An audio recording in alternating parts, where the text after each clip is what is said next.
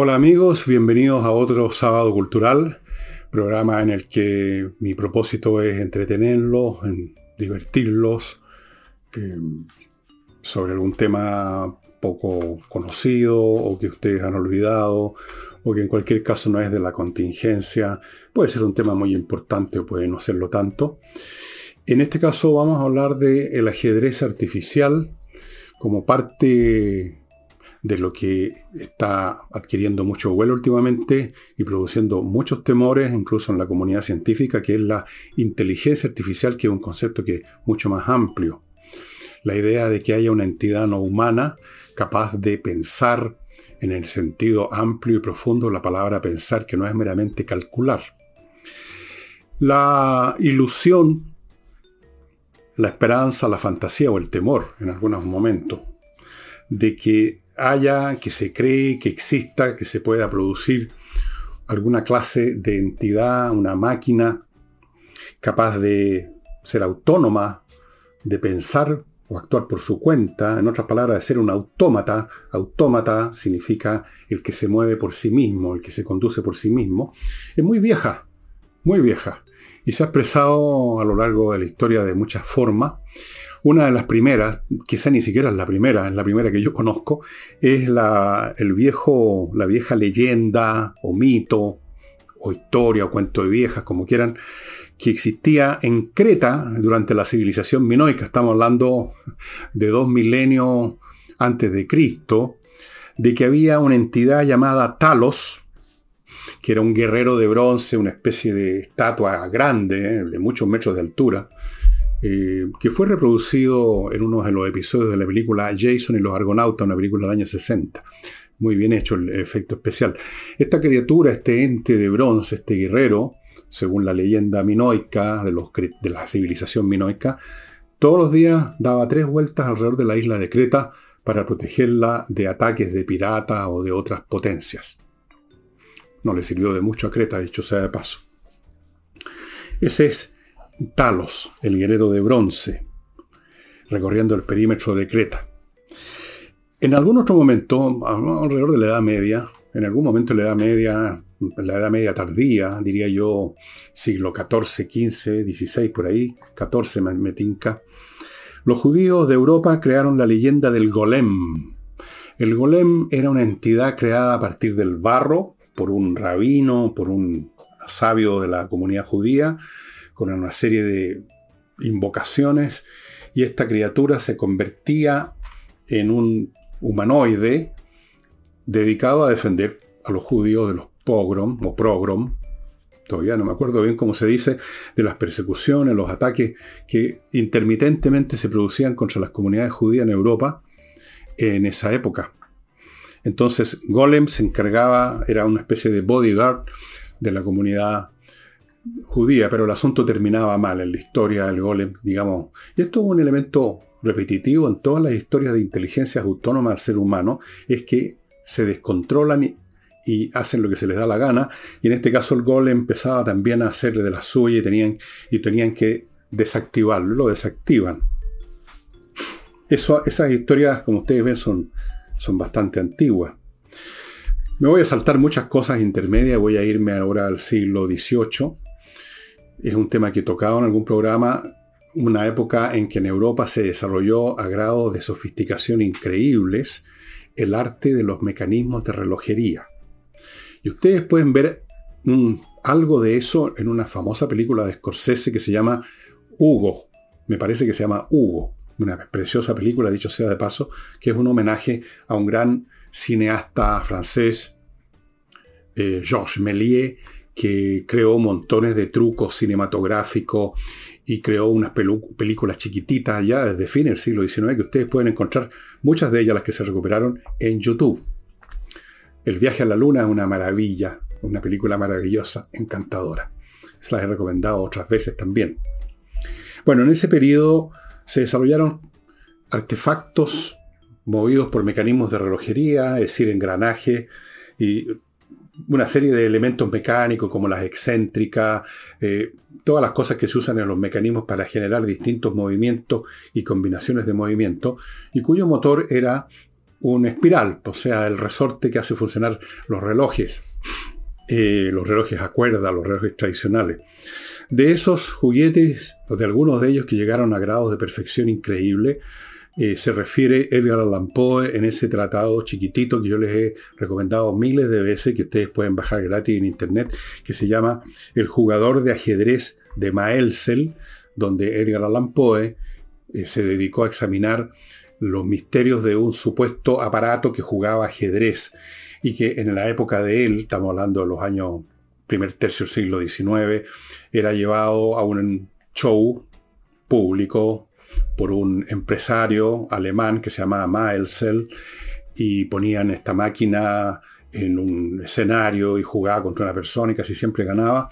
Entonces había mucha conmoción, mucho asombro y Poe asistió a muchas funciones y escribió este tratado donde demostraba que era imposible que fuera una máquina. Y efectivamente no era una máquina. Y en el principio de esta obra encantadora de Edgar Allan Poe, hay un, él se refiere y describe varios de estos artefactos reales, estos sí que eran reales, de relojería creados en el siglo XVIII, y que también muchos de ellos imitaban la vida, la vida humana, la vida animal, etc.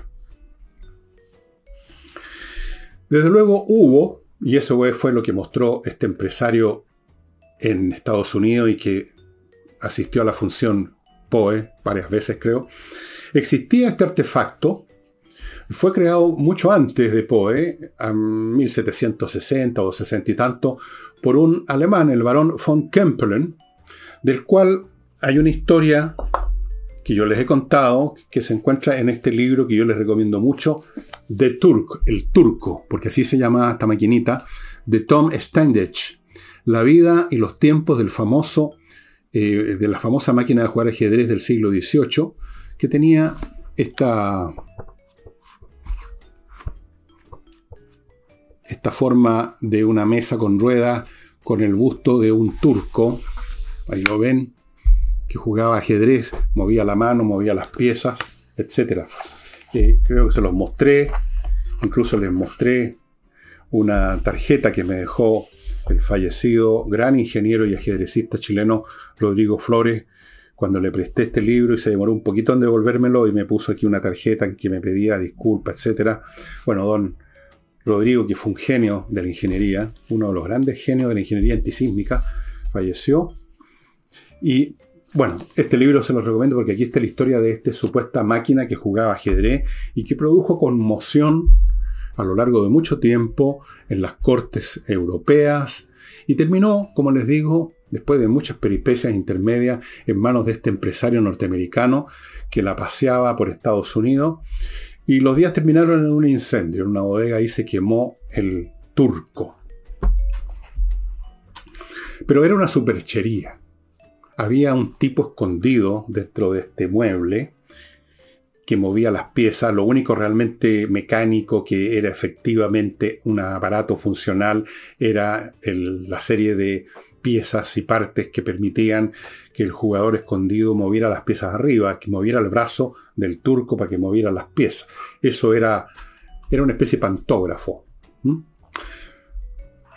Pero esta obsesión que toma aspectos de los aspectos más distintos, desde una superchería ingeniosa como la del barón von Kempelen, o la leyenda de Talos, o de El Golem, ha fascinado siempre a la humanidad y a partir de cierto momento empezó realmente esto a adquirir cierta o sea, no cierta, una completa realidad. Hay algo que ustedes probablemente no conocen, incluso los que juegan ajedrez y que saben un poco esta historia, que en 1912, en España, que uno nunca la asocia con grandes adelantos científicos, pero en ese periodo parece, se habla de la edad de plata de la ciencia española, parece que hubo un intervalo en la sociedad española, en las perennes luchas políticas y, todas las cosas que eh, apestaron a España todo el siglo XX, un periodo de desarrollo de la ciencia, y apareció un caballero, un gran ingeniero llamado Leonardo Torres Quevedo, que produjo una máquina electromecánica que jugaba un ajedrez mínimo, jugaba los finales de rey contra rey y torre, o sea, tres piezas. Pongamos el rey negro contra el rey blanco y una torre blanca. Y cualquier movimiento que hacía el humano, que se le daba a jugar siempre las negras, el rey negro, la máquina llevaba a cabo la jugada adecuada para finalmente dar mate con torre y rey. Eso fue en 1912, mucho antes que se desarrollaran los primeros computadores. Esto era un artefacto electromecánico, muy ingenioso. Entiendo que está en un museo en España. Eh, me voy a saltar todos los años intermedios y vamos ahora a la computación que ya empezaba a adquirir fuerza en los años 50, no tanta como ahora ni mucho menos, pero empezaba a adquirir cierta presencia. Y una vez más el tema de crear una máquina que no solo hiciera cálculos matemáticos, sino que llevara a cabo acciones propias de un humano, como un juego. El ajedrez es un juego, ¿no es verdad?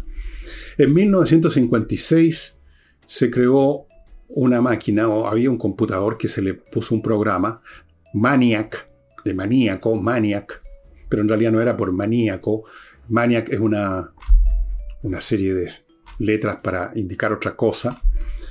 Em, hicieron, crearon un programa que también estaba reducido, no era como el ajedrez con las 64 casillas y todas las piezas que conocemos, sino que era un tablero de 6 por 6 y sin los alfiles. O sea, el problema era más reducido, y famosamente lo hicieron jugar contra una señora que era una secretaria de esa universidad, que no sabía mucho más que mover las piezas y la máquina ganó.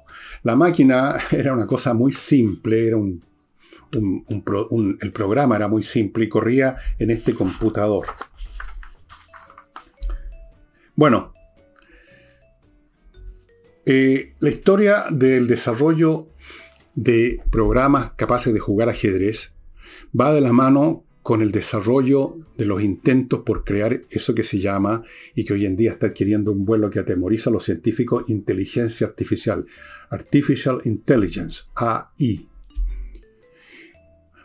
Recientemente, este año y el pasado, ya han aparecido entes, del cual yo le hablé de uno que está disponible, que usted lo puede poner en su computadora cuando quiera, que son programas capaces de conversar con usted con un lenguaje muy conversacional y tratar los temas que usted le ponga.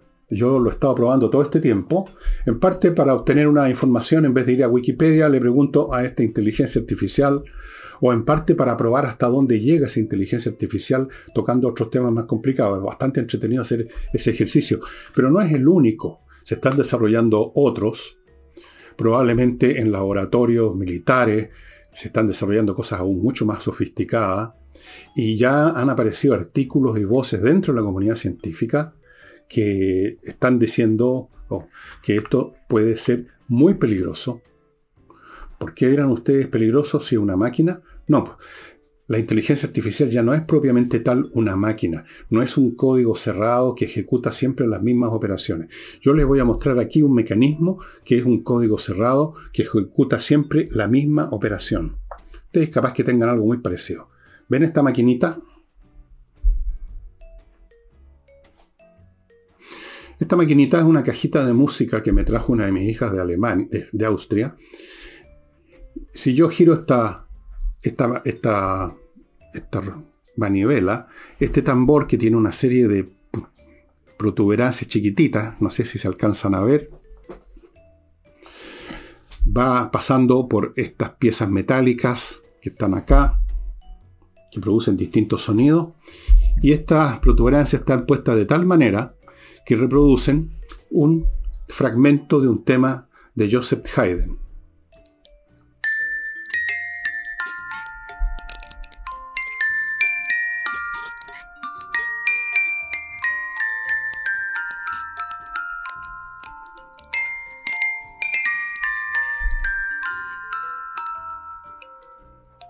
Hasta un silencio de ella. Bueno, esto es un código cerrado porque si yo lo doy vuelta de nuevo, va a ser lo mismo una y otra vez. Aquí lo hago más rápido. Esto sería un programa de computación un programa para desarrollar una conducta, para tener un producto, pero cerrado. Y los primeros programas de computación eran más o menos como estos, solo que no eran con protuberancia, eran sistemas electrónicos, pero el concepto es más o menos el mismo. O sea, lo que se llaman líneas de código que se ejecutan siempre igual o muy igual. A veces hay salto de una línea a otra de acuerdo a ciertas condiciones o subrutinas, pero básicamente es un código cerrado. Ustedes en los juegos de video pueden notar eso, en que por el hecho que no pueden salirse de ciertas situaciones, eh, porque el código está cerrado. Bueno, en la inteligencia artificial ya no ocurre eso. La inteligencia artificial que se están desarrollando hoy día operan con bases de datos gigantescas. Estamos hablando de gigabytes, terabytes, trillones de datos.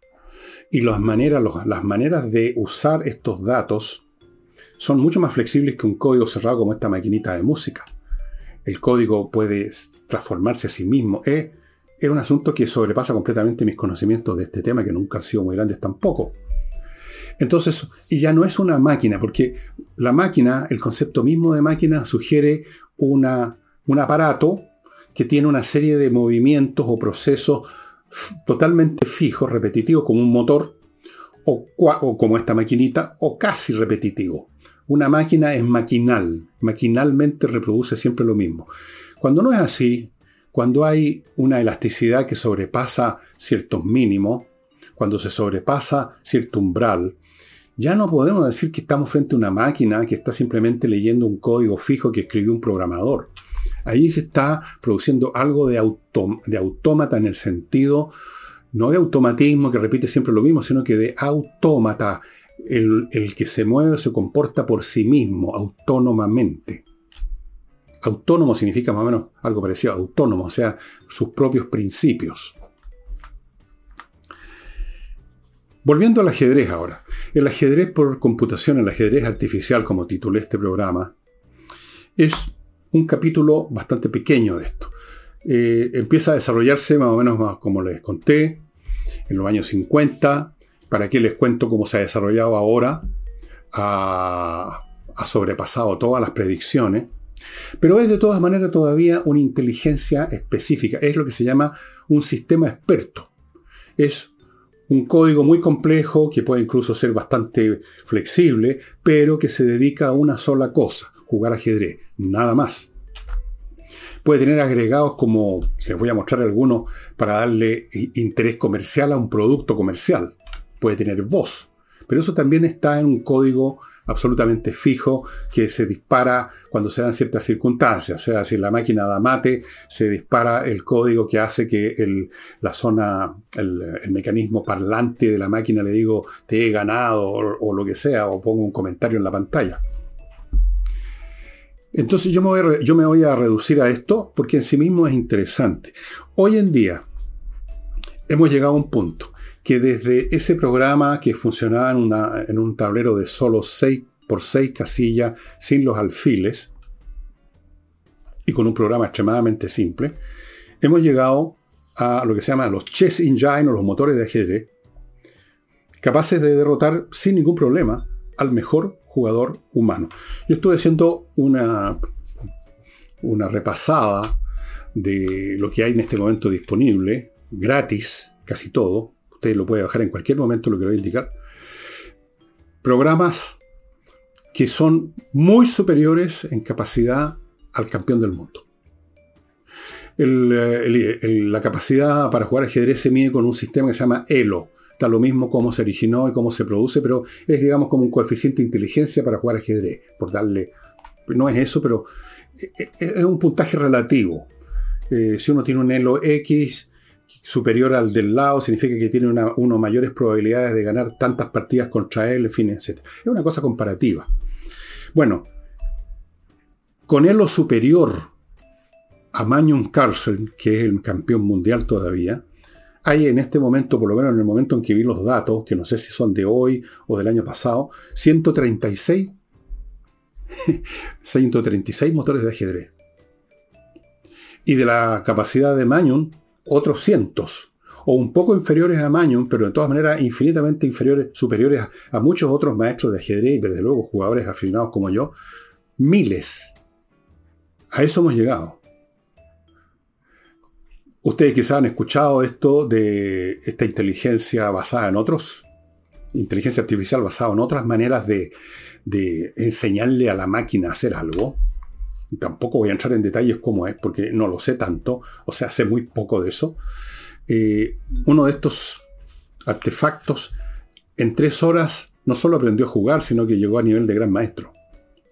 Porque ocupan otras subrutinas y otros, otros medios para y, aplican, por supuesto, las capacidades, la fuerza bruta de los procesadores de hoy, que son infinitamente más rápidos y potentes que los primeros computadores. Yo partí, como muchos de ustedes, con computadores con procesadores 8088 o el 286, incluso el 386 de IBM. Bueno, los computadores de ahora son mil veces más rápidos en términos de la cantidad de procesos por segundo que llevan a cabo. Y en el ajedrez eso tiene un efecto tremendo. Digamos, es, fundamental la cantidad de cosas que usted puede calcular. Ahora, esto tiene a su vez su propia historia. Esto comenzó con estos experimentos de laboratorio, unos programas, también se crearon algunos programas de ajedrez en Rusia, uno que se llama Kaisa, que significa ajedrez en ruso, y que tuvo al principio bastantes éxitos, pero después fue dominado por los computadores norteamericanos, lo cual está relacionado con el hecho además de que la industria informática americana sobrepasó inmediatamente y dejó muy atrás, hasta el día de hoy, a la rusa, a la soviética en esa época. Con mejores máquinas, cualquier programa funciona mejor. De hecho, si usted toma un programa comercial de ajedrez de esos que venían en disquete, de los años 80, ya les voy a hablar de eso, y lo pone a correr, si lo logra compatibilizar, que no es fácil, con un computador de ahora, ese ese programa que jugaba a nivel de un aficionado rasca, ahora corre con la fuerza de un maestro nacional. Y hay que cuesta ganarle si es que, si es que. Eh, hubo un momento en que esto se convirtió en un buen negocio y aparecieron lo que se llamó las Dedicated Units, las unidades dedicadas, que eran maquinitas hechas solo para jugar ajedrez. Yo les voy a mostrar una que es de fines de los años 90, que es esta. Esta es una variante handheld. Esto. Si yo la prendo, incluso tiene voz este asunto. Hello. Me saludó, pero si hago cualquier otra cosa, me va también a decir, por ejemplo, aquí pongo, voy a jugar un partido nuevo, pongamos por caso. New game. ¿Se escucharon? Y cualquier jugada que yo haga,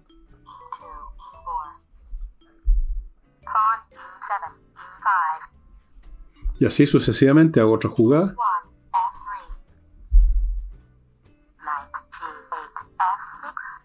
Y así sucesivamente, estimado amigo, voy a cortar ahora esta cuestión, la voy a apagar. Se despidió. Y hay muchísimo. Yo tengo un mueble que está acá, este que ustedes ven acá detrás mío, repleto de máquinas que he comprado a lo largo de toda mi vida. Esto empezó a finales de los años 70 con dos o tres empresas, una se llamaba Fidelity, Fidelity que produjo muchos equipos de distintos poderes y capacidades y precios a lo largo de años hasta que quebró esa firma. Había otra firma que creó otros computadores, Boris, que jugaba muy elementalmente, los Fidelity al principio también. Yo compré mi primer máquina de ajedrez el año 80, 79, 80, llegó a Chile el Fidelity Challenger 7, que todavía tengo, lo tengo en ese mueble, que jugaba a un nivel que se llama 1300 o algo así, Elo, que es como el equivalente a un jugador con alguna experiencia, pero realmente débil, no, no muy fuerte. Después empezaron a aparecer otros modelos cada vez más fuertes, cada vez más fuertes. Empezaron a aparecer muchas fábricas en Europa y en Estados Unidos que desarrollaron sus propios modelos con sus propios programadores. Llegó un momento, y ustedes lo pueden ver en, sitios de internet dedicados a esto, en que se produjeron cientos, y quizás miles, de modelos de distinto tipo, de los cuales en Chile no tenemos idea. Aquí muy poca gente sabe hoy que existieron estas máquinas que jugaron ajedrez. ¿Cuántos de ustedes sabían que existía una cosa como esta? Que juega ajedrez. Pero en Europa y en Estados Unidos mucha gente empezó a comprar, era un juguete que estaba fácilmente disponible, que en Chile nunca ocurrió eso. El mío lo compré en una casa fotográfica, la Casa Loven, que hace rato que desapareció. Lo tenían ahí, no sé cómo se le ocurrió al dueño o al gerente traer este producto, pero el hecho es que ahí lo tenían. Y yo lo compré, cuando lo vi en vitrina por primera vez no lo podía creer que pudiera haber una máquina tan pequeña, una cosita de este porte más o menos, que jugar ajedrez. Hasta ese momento todos teníamos la, concepción cinematográfica del jugador de ajedrez que es un tremendo computador. ¿Se acuerdan la película Odisea del Espacio en que uno de los astronautas juega contra HAL 2000, una partida de ajedrez, que ustedes la pueden encontrar esa misma partida, eh, una partida sacada de una partida real que se produjo, no me acuerdo cuándo. Bueno, eh, pensar de que eso pudiera llegar a las manos de una persona común y corriente como un artefacto que se compra, me pareció realmente extraordinario. Quedé, digamos, con la, así me colgaba la pera frente a la vitrina viendo esta cuestión. Y me costó bastante comprarla. Yo tenía muy poca plata, vivía al justo con mi mujer. Y bueno, pero me la conseguí de una forma u otra. Ahora, ustedes se preguntarán, ¿cómo juegan ajedrez estas cuestiones? ¿En qué consiste bueno, eh, la, programación de ajedrez es bastante complicado. Hay que enseñarle, estoy entre comillas, hay que crear un, programa donde primero se define el tablero, son filas de números, cada número en negativo o en positivo representa una pieza blanco-negra y luego las, normas de cómo se pueden mover esos números en este, en este marco, en este frame de números, en estos arrays de números. Y luego, bueno, de acuerdo, ya sabe mover las piezas, pero cómo lo hace para jugar lo mejor posible. Eh, y ahí está el tema de la programación, y ahí aparece el famoso árbol de análisis que se lo voy a tratar de explicar con un, mono que hice yo bastante rudimentario. El árbol de análisis significa eh, la cantidad de jugadas que se, van presentando y que se tienen que analizar a medida que se va avanzando en el juego. Eh, en una posición cualquiera en el ajedrez pueden haber 25, 30, 40 o 50 posibles movimientos de pieza. Cualquier movimiento posible se tiene que contar. Pero vamos a suponer que siempre, lo cual no ocurre nunca, hay dos movimientos posibles. Incluso en el comienzo de la partida hay 16 movimientos posibles. Los peones son 8, cada peón se puede mover en el principio de la partida una casilla o dos. Así que ahí tenemos 16 posibles movimientos y tenemos dos caballos que pueden saltar y que tienen dos en ese momento posibles movimientos. Así que tenemos 20 16 más 4 son 20. 20 posibles movimientos en la primera jugada. Pero vamos a suponer que son dos. ¿Qué es lo que ocurre entonces? Esto es el árbol de análisis. Supongamos que hay dos, la A y la B. De acuerdo a su programación, eh, pongamos que aquí la jugada A significa que el computador da mate y esta significa que le comen la dama. Estoy poniendo una cosa exagerada. Pero por supuesto no va a calcular solo una jugada porque el adversario va a responder. Vamos a suponer que también puede responder dos jugadas. Como hay dos jugadas posibles para la primera, significa que hay dos para la jugada A y dos para la B que tienen bien distintos valores. Luego, esa es la segunda jugada. Yo juego esto y me responden alguna de estas cuatro. Pero si sigo analizando y digo, ¿y ahora qué respondo yo a la respuesta del otro? Piensa el computador, digamos. Bueno, cada una de estas dos jugadas tiene a su vez dos jugadas. Entonces esto ya se convirtió, como ustedes pueden ver, en ocho posibles movimientos. Y estos ocho, si uno analiza la cuarta jugada, se convierten en y así sucesivamente. El hecho es, porque así es la matemática, que este número de jugadas posibles, usted cada movida para adelante lo tiene que elevar al cuadrado. O sea, la primera jugada eran dos, dos posibles. Para la segunda movida, 2 al cuadrado son 4. Para la tercera movida, 2 al cubo son 8. 2 a la cuarta y así sucesivamente. Pero ahora, ¿qué sucede, amigo? No son dos jugadas las posibles en una posición. Ya ven ustedes que en el primer caso ya son 20. En promedio vamos a suponer que son 40. Más o menos es eso. Hagan ustedes la cuenta. Si ustedes hacen la cuenta y llegan solo hasta la quinta jugada, que no es mucho profundizar en el análisis, se juntaron más de 102 millones de jugadas posibles. Entonces, el árbol de análisis es uno de los temas más complicados porque cómo uno lo poda. los programas sofisticados podan, hacen pruning, o sea, no empiezan a analizar todas las jugadas, todas, todas, todas, todas, y las derivadas y todas, todas, todas, porque no terminarían nunca. Imagínense ahora a la sexta ya no son 102 millones. Multipliquen, vayan, vayan haciendo las multiplicaciones, llega un momento en que es infinito casi el número. Entonces hay que dejar de lado y dejar de calcular en ciertas situaciones. Bueno, esto es reconcha complicado, pero no es nada comparado, porque esto es un código, digamos, normal, con lo que están haciendo los programas ahora que son capaces de aprender por su cuenta, revisar bases de datos donde hay millones de partidas jugadas desde que hay registro y sacar conclusiones de las partidas que han jugado, aprender cuáles son las jugadas que los llevan a, una mala posición, a una derrota. Bueno, ya es tremendo, estimados amigos. Les cuento todo esto del ajedrez porque es un de lo que conozco un poco más de la inteligencia artificial. Pero esto no es nada. Esto no es nada. Lo que se está desarrollando en estos momentos, en laboratorios en China, en Estados Unidos, en Europa, en las áreas militares de esos países, estamos hablando de cosas de tal complejidad que al lado de eso, esto que les he mostrado, estos programas que juegan mejor que Magnus Carlsen no son más complicados que esto en comparación.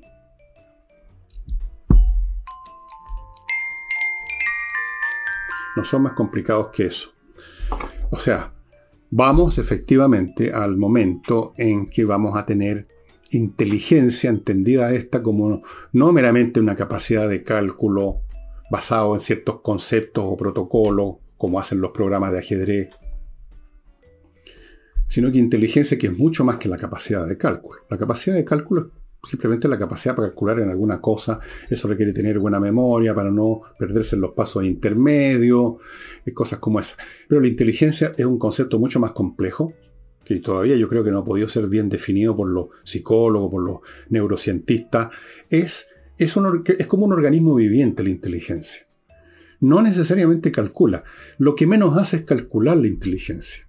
La inteligencia es inteligir, es entender, es detectar patrones en el mundo, en las cosas, y verlas cómo se desarrollan para adelante, cómo se conectan con otras. Eso no tiene que ver con el cálculo, tiene que ver, por así decirlo, con ramificaciones de las dendritas neuronales o algo por el estilo. Y el cálculo es solo una parte muy parcial y elemental del proceso de la inteligencia. En otras palabras, un genio como Einstein no era mejor para calcular que yo o que usted. No, no es el cálculo el que determina la inteligencia. Las inteligencias artificiales que se están desarrollando están yendo mucho más allá del mero cálculo. Están yendo mucho más allá de tener una base de datos y un protocolo, unas líneas de código para procesar esos datos y llegar a una conclusión como hace un motor de ajedrez. Esta es la movida.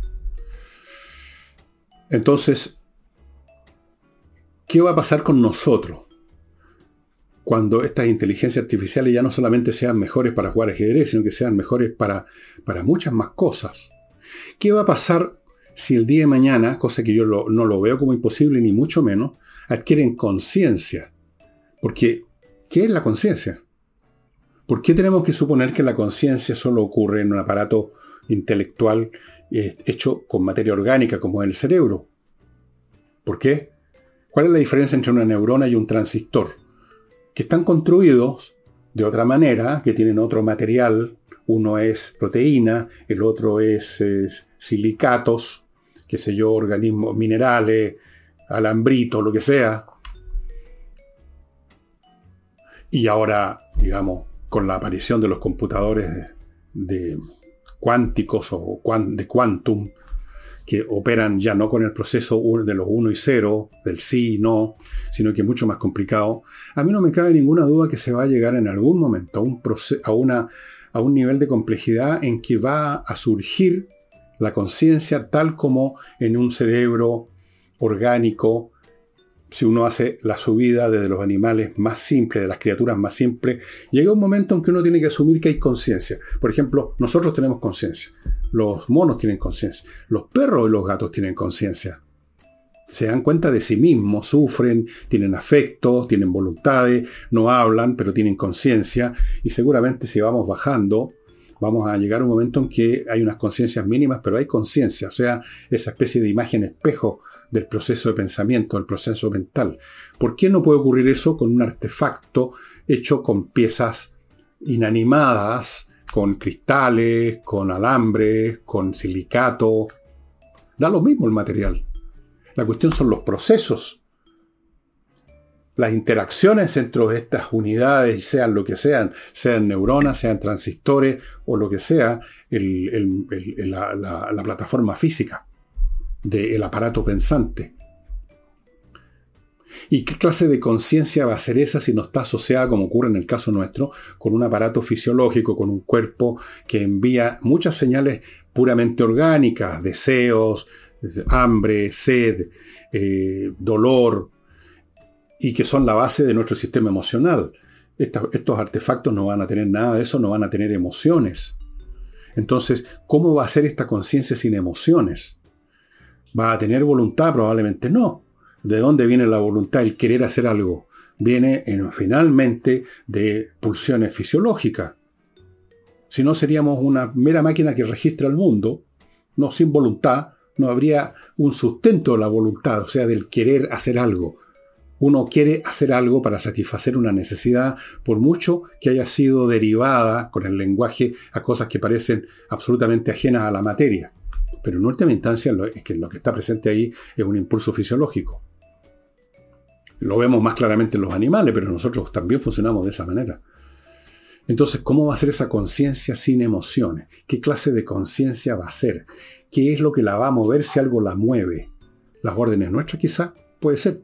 Puede ser que sean como una especie de super esclavos que no tienen ninguna voluntad propia y hacen las cosas maravillosamente bien siempre y cuando les pidamos que las hagan. Supongo que ese es el ideal que llegue a ocurrir. Bueno amigos, eh, hay una vasta literatura de ciencia ficción, entre paréntesis, que trata de este tema de los robots, de los cerebros artificiales. Está toda la saga de Asimov, Joe Robot, etc. Y un montón de libros de ese tipo. Eh, hay películas sobre ese tema, basadas en Asimov o no. Muy interesante, muy interesante amigos. Y muy interesante porque estamos viviendo eso ahora. Esto no es un tema de un futuro indefinido que va a ocurrir sino que de ahora. Se me estaba olvidando un montón de cosas, entusiasmado con el tema. Todavía me queda algo que decirles. Les quiero contar de Oxinova, que es un polvo no robótico, sino que mágico, que realmente elimina los malos olores que pueden haber en su casa, eh, sobre todo si vive en una casa que tiene pozo séptico, en fin, son realmente este producto fantástico, estimados amigos. Ha sido, fue desarrollado en Estados Unidos hace 15 años, está ahora en Chile, lo trae Oxinova, se llama Oxinova en realidad, y es la manera de terminar con los malos olores. Fuera de eso, Oxinova está entregando asesoría a los edificios que tienen problemas de malos olores, no por culpa de los departamentos, sino que por el sistema de eliminación de agua servida. Continúo con Kaizen Automotriz, donde usted lleva su vehículo para que revisen qué es lo que está pasando con ese ruidito, con esa cosa rara, antes que se le eche a perder, llévelo a Kaizen para que Pongan el parche antes de herida, estimados amigos. Continúo con Higiena, una academia de música online, o sea, también es presencial, pero está dando clases online de piano, canto, saxofón, clarinete, batería, bajo eléctrico, guitarra, ukelele, percusión, violín, voz, canto, etcétera, online, lo más eficiente y lo más cómodo. Si usted tiene la más mínima duda de si le interesa, si le serviría aprender guitarra, por ejemplo, o, acordarse de las clases que alguna vez tuvo, así online, pida una clase online gratis, una clase de prueba. Así que no hay dónde perderse la sandía calada, estimado amigo. Continúo con Invierte en USA, la manera de invertir en bienes inmobiliarios en Estados Unidos sin el menor problema. Invertanusa.cl le ofrece cientos, si no miles, de opciones inmobiliarias en todo el territorio norteamericano. Le abre cuenta en banco norteamericano, le consigue crédito, le consigue la visa de residencia y lo ayuda en cualquier problema que pueda surgir. Ahora, si el problema que puede surgir lo tiene usted con la justicia por un tema penal Ojo, lo están acusando de un crimen, de algo que está contemplado en el Código Penal. Esto es serio. Póngase en manos de los mejores, el buffet de González y compañía, que últimamente ha estado metido en casos muy importantes que han aparecido en televisión, con mucha, mucha eficiencia. González y compañía. Y termino con Climo, miclimo.com, la empresa chilena que instala la climatización más moderna del mundo en este momento, la más eficiente, está haciendo un tremendo éxito, ha ido agarrando un vuelo inmenso Miclimo, muchas empresas están adquiriendo para sus oficinas, incluso en el sur de Chile, especialmente en el sur de Chile, y no sé qué usted sin eso, realmente yo tengo en mi casa y aquí estamos perfectamente cómodos sin chaleco, apenas con esta cuestioncita que me la puse. ¿Saben ustedes por qué? Porque un visitante de este canal me dijo, señor Villegas, por favor no aparezca más con la pura polera porque me da frío mirarlo. Póngase cualquier cosa por último. Bueno, ok. Amigos, eh, volviendo al ajedrez. Si está usted interesado ahora del ajedrez por una cuestión meramente personal o por sus hijos, eh, yo les he contado muchas veces a propósito de un producto, de una de una empresa chilena que es espacioajedrez.com, les he dicho que el ajedrez es excelente para ejercitar la mente y para formar la mente de los niños y ahora hay millones de recursos en Internet gratis, muchos de ellos, muchos. Eh, usted puede entrar a Chess.com, ahí se paga, pero puede entrar ahí también sin pagar, con un poquito de menos cosas, pero después está Lichess, totalmente gratis, ahí hay cursos, hay, partes con problemas para sacar problemas, maten dos, o juegan la blanca y ganan, qué es lo que hay que hacer, o puede jugar con otras personas, se conecta con ellos ahí mismo y juega millones. Programas gratis, no solamente estos monstruos que le ganarían a un Cárcel de todas maneras, sin mirando para atrás, sino que miles de programas de, del más distinto eh, poder o nivel ajedrecístico gratis que usted lo hace correr en su computador. En cuanto a estas cosas, olvídese, ya prácticamente ya no se fabrican todas las fábricas que las, fabrica, que las hacían, salvo una o dos, están, digamos, plotearon porque no podían competir con los PC. Así que este tipo de cosas usted los encuentra en eBay. Esto no lo compré en eBay, lo compré cuando todavía se vendían así, como productos salidos de la fábrica, pero ya no existen. Yo creo que debo ser el único chileno que tiene esto, o deben haber dos o tres más quizás. Estos productos se compran, si usted quiere tener uno de estos, una unidad dedicada, y hay miles de distintas, como le dije, versiones de, estas máquinas, con distintas capacidades de juego, obviamente, en eBay. Pero les advierto que la máquina puede costar 100, pero el despacho sale 200. Sale recontra cara la broma. Así es que... Ah, ofrézcame a mí unos pesos por esta. No, no la vendo jamás. Esto ya es una pieza de colección, estimados amigos. El Deluxe Token Touch Chess. Hello, me dijo. Goodbye. Ya, goodbye. Ya amigos, eso sería todo por hoy. Mañana vamos a ver qué autor, qué escritor les pongo sobre la mesa. Estoy dudando si Ray Bradbury, ese gran autor norteamericano, o Henry Miller, otro gran autor americano. Eh, no va a ser chileno en esta oportunidad, pero no tengo claro cuál de los dos, o quizás incluso en este momento se me ocurra otro. Todo depende de, de que sea un autor que yo conozca bien, porque si no, no me atrevo a hablar, porque yo no soy profesor de literatura, y, y no, yo hablo de lo que conozco nomás, y aún así lo hago con hartas dudas. Y eso sería todo, estimados amigos. Muchas gracias. Nos estamos viendo mañana.